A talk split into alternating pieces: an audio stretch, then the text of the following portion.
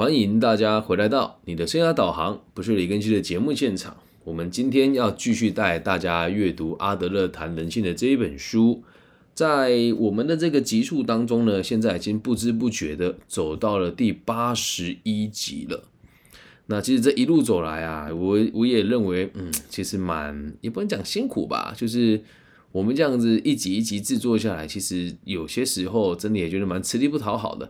毕竟大部分人的节目啊，都是一口气在几分钟之内讲完一整本书的内容。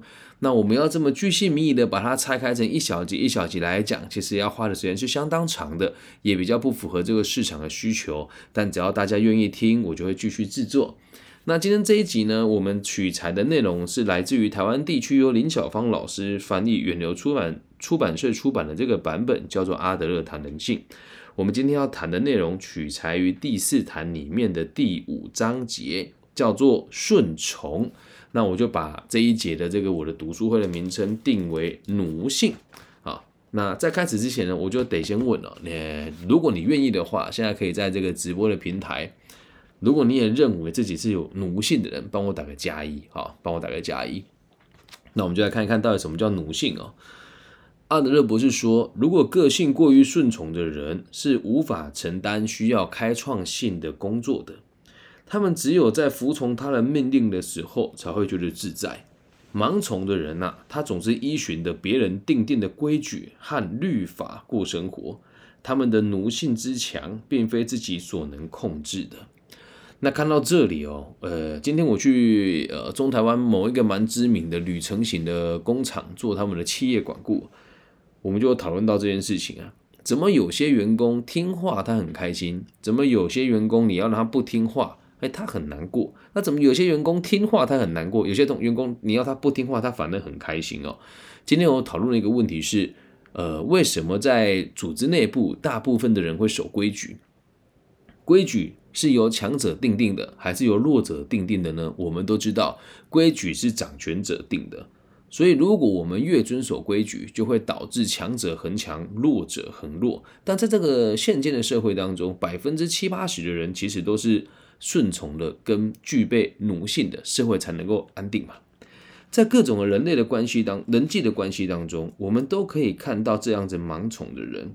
而这种人的仪态还有外显的状况啊，多数都是卑躬屈膝的。看到人，他们都会鞠躬敬礼，而且非常仔细的聆听对方所说的每一句话。但是他并没有思考或者是判断话语中的意义，他只等着去执行命令，当别人意见的传声筒。这些人会认为服从指令是一种荣誉，有时候还会服从到令人匪夷所思的地步。这种人乐于让别人奴役自己，他们喜欢顺从他人。我们想要表达的其实是控制欲强的人呢，绝对不是理想的人格特质。然而，我们也要提醒大家，如果生命中遇到任何问题，只知道服从的人，他们的人生也不健康。那我这边特这边提到这个不健康，我就思考了很久，怎么人盲从就不健康了呢？其实，从古至今都会有各种奇怪的宗教跟偶像的崇拜。就反比说了，呃，在台湾有一个宗教，大家会穿着紫色的衣服，然后大家就会对那个师傅说感恩赞叹，这就是盲从，对，然后他们会很善用这种方式哦，就比如说我们每个人人生都必须得服从，呃，都必须得负责为你的家庭或者为你的家人，那只要有些 心灵状况不是那么强韧的朋友，在他的生活上或者家庭上遇到了问题。他就觉得哇，大家都好对不起我。然后这时候呢，这个所谓的先知，这个假 假扮的先知就出现了，就是说，哎呀，你们只要听从我的话，你们就会这个不下地狱啊。只要听我的话，你就中热透。对，就是信我者得我永生，然后不信我者就是就得王八，类似这种概念。那为什么那么多人会愿意倾听呢？我们就会愿意服从跟倾听这些人呢？我们就去往下看了。可能有些人会讲啊，像这种把服从当做生命原则的人很多，他会以帮佣为业的人。如果他是以帮佣为业的人，就不在我们讨论范围当中哦。啊，什么叫帮佣为业呢？就是你选择的工作，就是只要你接受命令就好了。对，比如说你是工厂的作业人员，那当然你就是具有奴性就没有问题喽。所以你说这个社会上大部分的人都可以做基层的工作，所以大部分的人你可以选择被他人奴役，不需要独立思考的能力。所以间接的表示，阿德勒博士也非常认同，如果工作是必须得经过别人做决定的，或者是需要别人支撑你，那我们就不用再去讨论你下个阶段的人生是什么。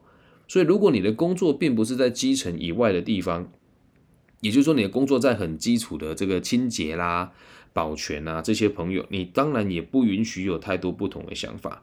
可是，除了这一群人之外，我们都应该要有自己的原则，跟要有自己的规划。我们在这里要着重讨论的是女性哦，呃，这边我们讲一一部分关于女两女两性平权这这个观念。以前我们都认为女性一定要顺从，这是一个不成文却根深蒂固的惯例，而很多人却会乖乖遵守。很多人到现在都还认为哦，女性存在的目的就是为了服从。这种观念荼毒全人类，而且会摧毁所有的人际关系，但却没有办法根除这种错误的观念，甚至连部分的女性也会认为这是他们必须得遵守的律法。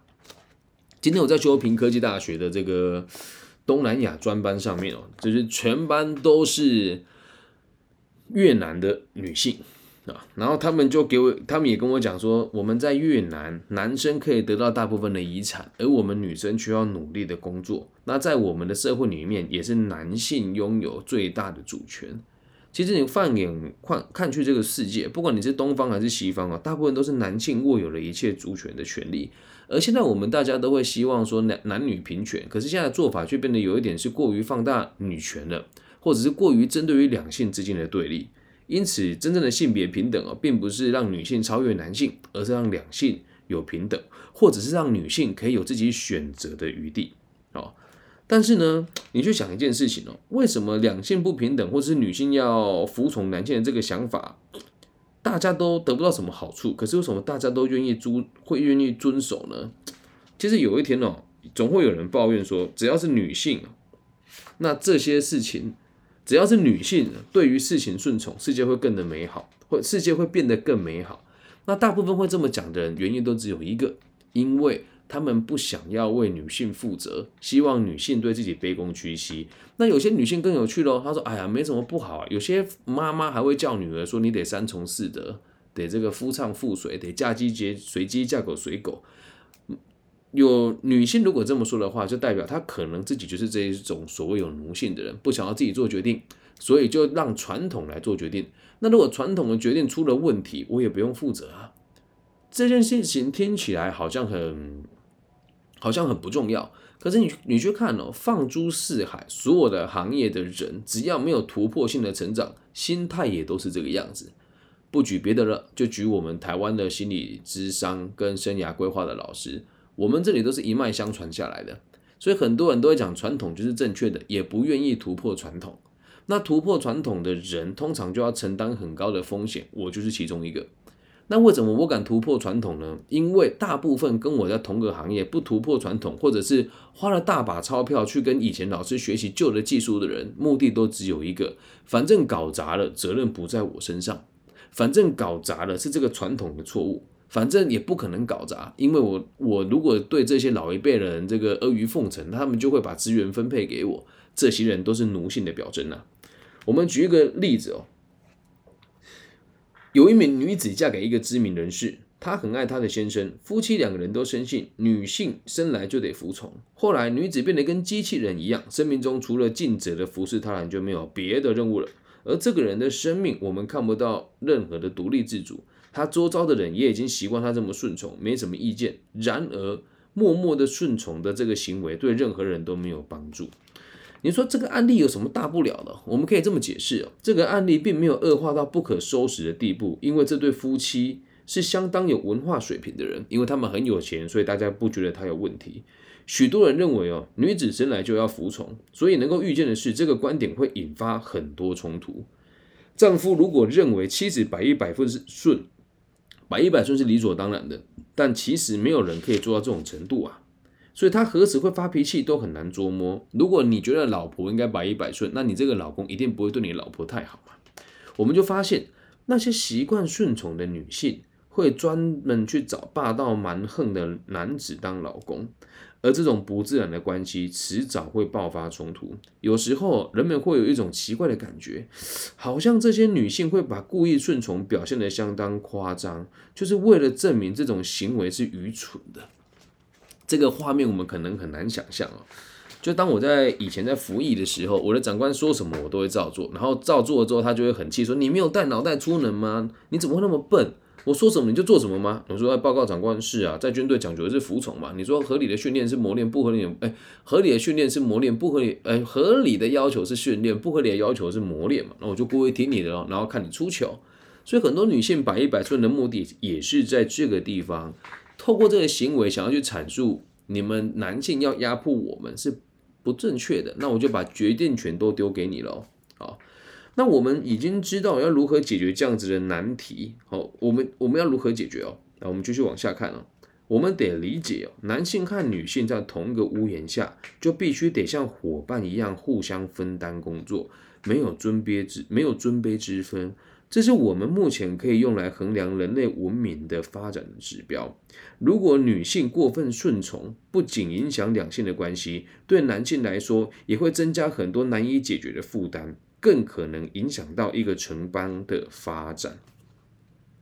这里我就一定要提哦，呃，其他地区怎么样我不懂，但就我以前在印尼上班的经验了，印尼的男孩子是基本上都不不上班的，大多数都是属于软饭软饭硬吃的标准的案例。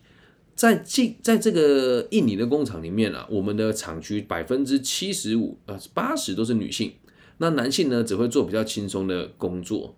那很有趣的事情是，这些人在相处的时候，通常女性的收入也都比男性还要多那么一点点。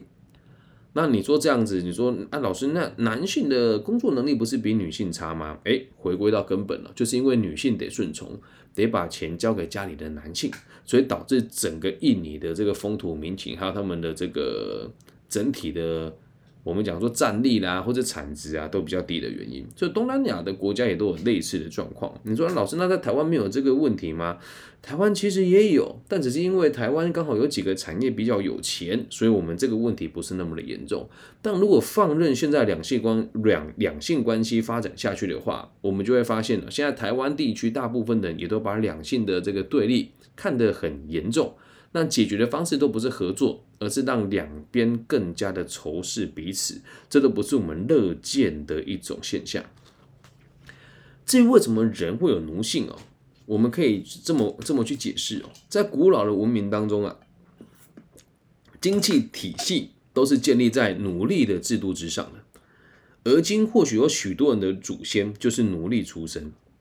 过了这么多年，几百年、几千年，两种不同社会阶层的人彼此陌生对立，就连到现在这么已经到这么我们讲说现代或者这么进步的时时代了，在某些族群当中，社会阶级的制度仍然存在，被奴役的一方必须得服从另一方的关系，并没有消失，久而久之就会成为某种可怕的人格特质。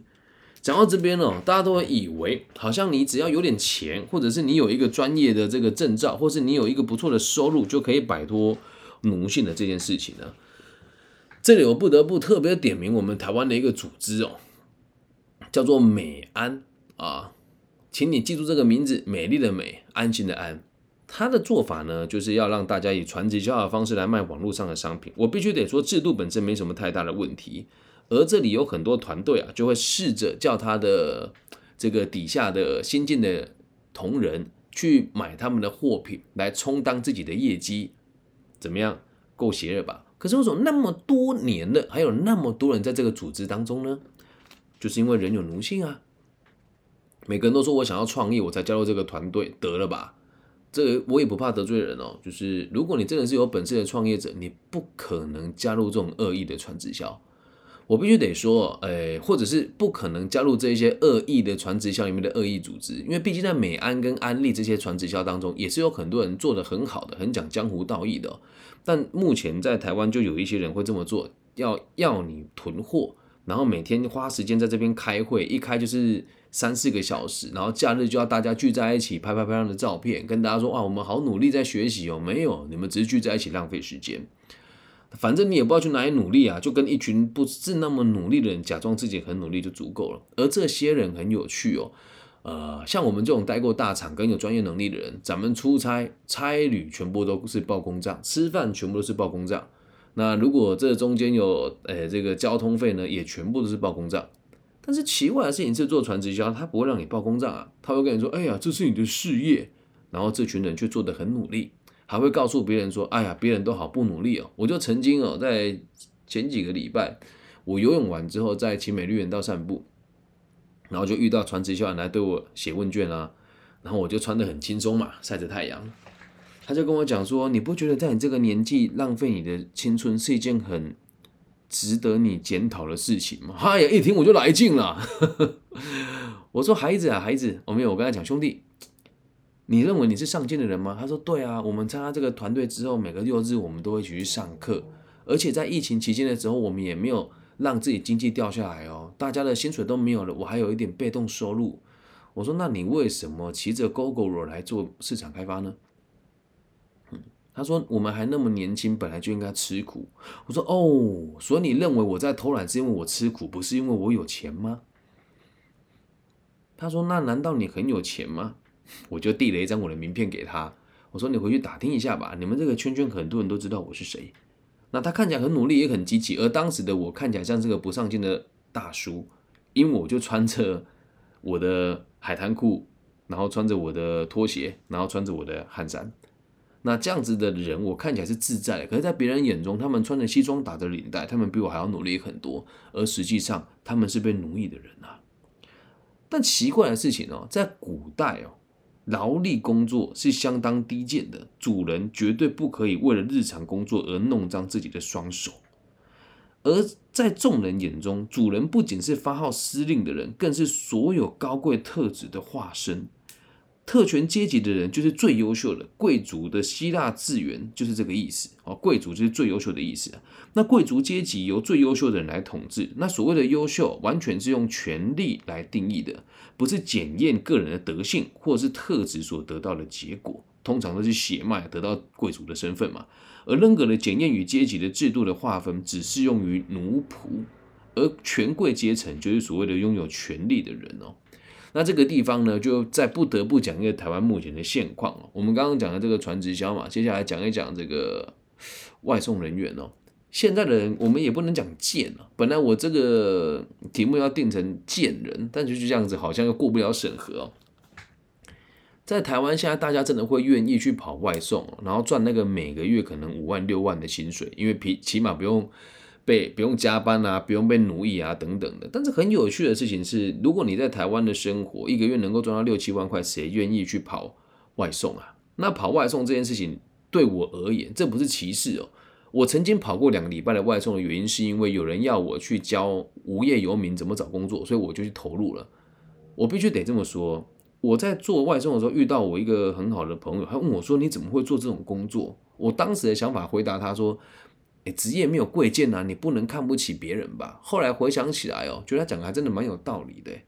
他说：“我真的搞不懂台湾人现在为什么要做这么低贱的工作，他还觉得自己很自在，还有的人还觉得自己很优，我甚至觉得自己这是弹性，叫做斜杠。我真的不懂。我当时觉得他这句话很羞辱人，而现在看到这边的这个书籍，还有我这几年的际遇哦，讲的其实蛮有道理的啊。如果你能够为了金钱去牺牲。”一切，那某种程度上，你也是金钱的奴隶呀，不是吗？所以，我们现在的观点哦，普遍啊，受到以前奴隶的奴隶与贵族的关系所影响，拉近人与人之间的距离哦，是势在必行的事情。因此，种种阶级的制度以及意义和重要性会随之慢慢的抹去。尼采这个人他说过一件事：优秀的人应该出来领导群众，但同时也要受到群众的约束。我们目前这个社会要将人类的主仆关系完全抹去，平等的看待每一个人是有困难的。但是呢，用不同的角度来看待人类的关系，体认到每个人都是绝对平等的个体，这就是一种全新的进步的概念，对我们是有帮助的，是可以避免我们的行为出现重大的错误。有的人已经太习惯卑躬屈膝了，非得要有个可以感激的对象，他才会满意。这里我要再花一点时间讲。我身边有很多人呢，经济状况其实不是太差，然后也拥有专业的工作能力，而他们就很习惯会制造偶像跟崇拜偶像。就举一个我的朋友在学校当老师，他很喜欢拿一些我觉得来历不明的老师的内容给我看。好，最近呢，台湾就有个心理师哦，哎，说名字我觉得也无所谓啊，陈述都是事实哦。有一个人呢，姓卢啊，是一个心理师。自称啊，在全世界啊都非常的具有权威性，然后说他在香港啊有一间这个企业或是协会吧，有一个网站没有错啦，但我查遍了所有的营业登记的这个网站都没查到他的专业，他们就吹牛皮说我们是一个在全世界都有这个市场，都有人给我们咨询的专业，然后他下面有很多年轻人啊，那照片看起来都看起来笨笨傻傻的这样，诶，我先讲啊，笨笨傻傻是我主观的意识哦。那如果你是当事人，觉得你对号入座的不舒服，你可以找我聊一聊，我是很客观的。你真的不会相信那种眼神充满愚昧、无知跟修图修到快烂掉的年轻人是有办法担任管顾老师的。好，而我这个当老师的朋友呢，却跟我说：“李更新，我跟你说，我有时候真的觉得你太自以为是了。我认识了一个老师，他跟你一样，在全世界都有学生。”所以，我希望你可以柔软一点去看他的东西，而且我们这个课程其实，嗯，价格也不是太贵。我就看了一下，我觉得没什么好讲，因为我本身做这个行业，我没有打算造神，我也没有打算让任何一个人对我卑躬屈膝。上过我的课的人都知道，甚至有些同学、老板跟我见面是很礼遇的，而我在学校里面。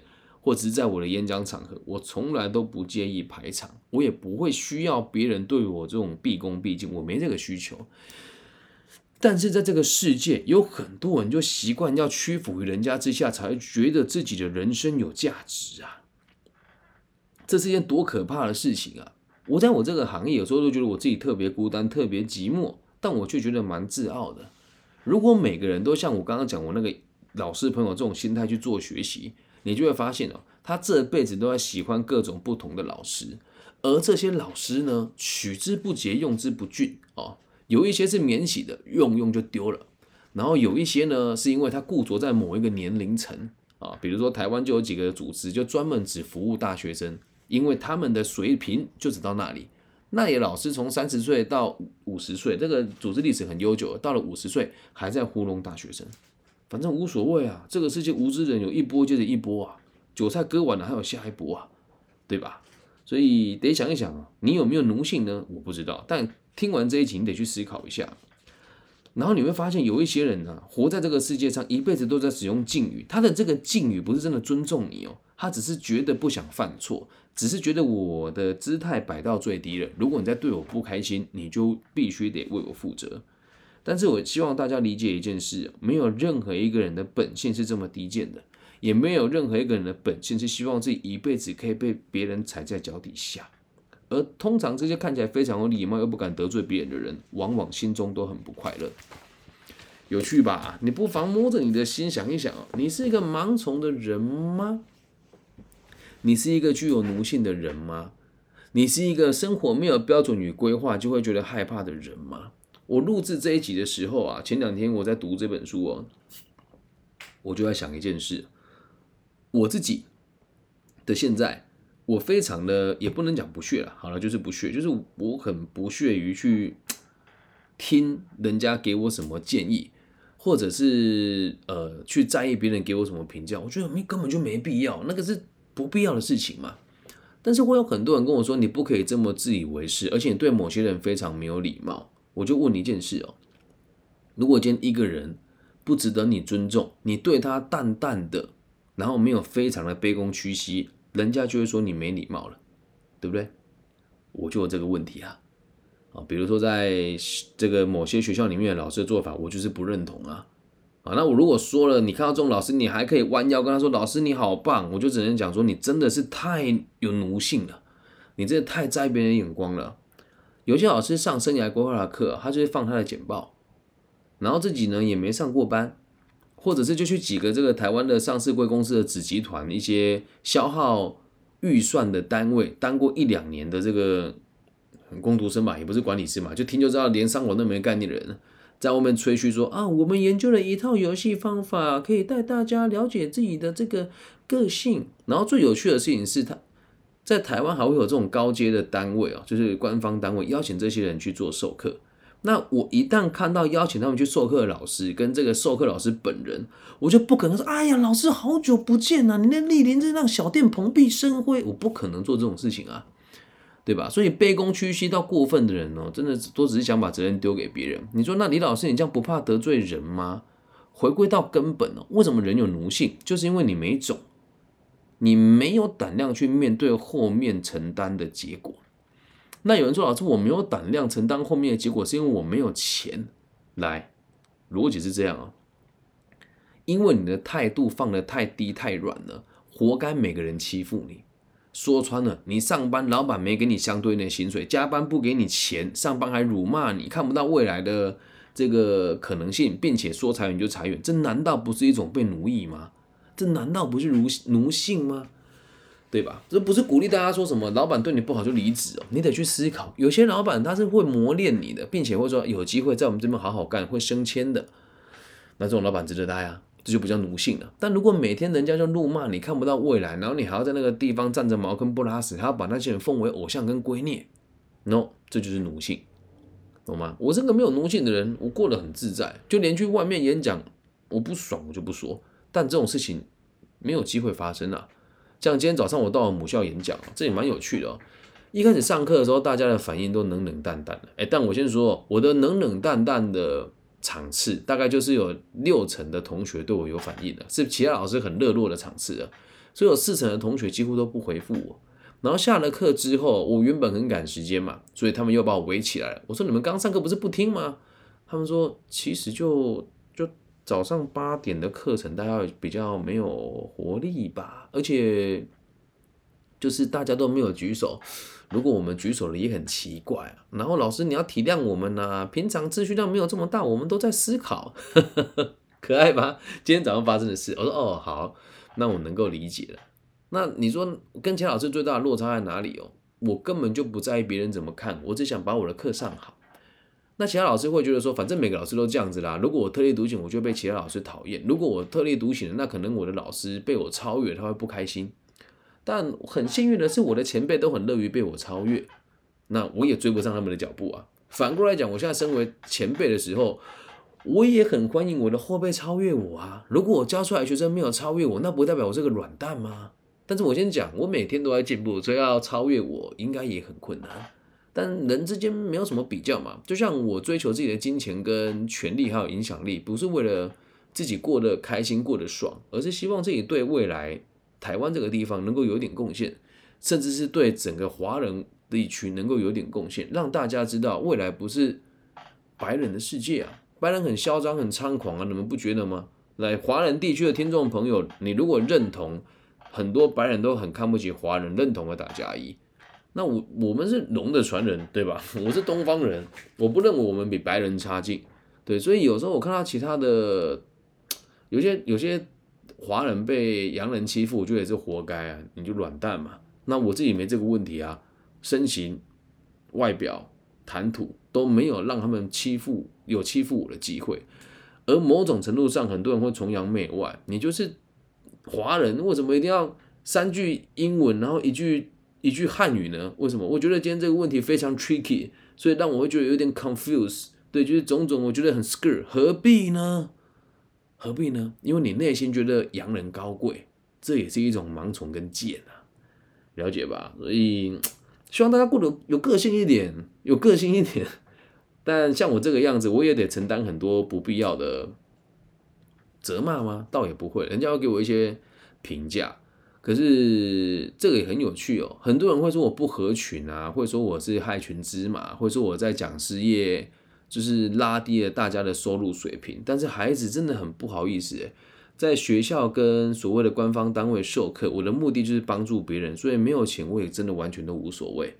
邀请过我的老师都知道，我从来都不点收我的钟点费的，这是事实啊，嗯。所以很多老师就觉得我很特立独行，我很讨厌，说我为什么不合群一点？之前就有人跟我讲说，都是你啊，你去什么学校价格收那么低？原本我们二十万的预算啊，这个二十万的预算，呃，二十堂课就可以解决了，然后你偏偏要一个小时只只跟人家收八百块，害我们现在都做不完。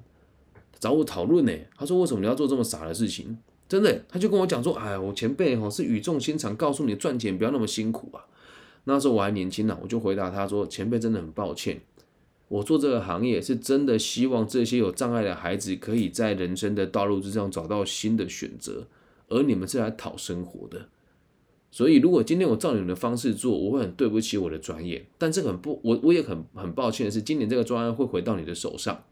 可是我必须得讲，总有一天我会把它拿回来。那为什么他可以拿到这个专业呢？因为他的家人在这个官方单位里面是有关联的存在，所以又把这个专案拿回去给他们做了。嗯，那我没有因为想要拿到这些钱。我就卑躬屈膝说啊，老师真的很不好意思，no，不能这么做。做人要有原则，做人要有个性。如果你身上没有足够的经济来源，你一定会被别人奴役。如果你想要摆脱被别人奴役，你一定要知道，我不能盲目的顺从别人。我要当的不是奴隶。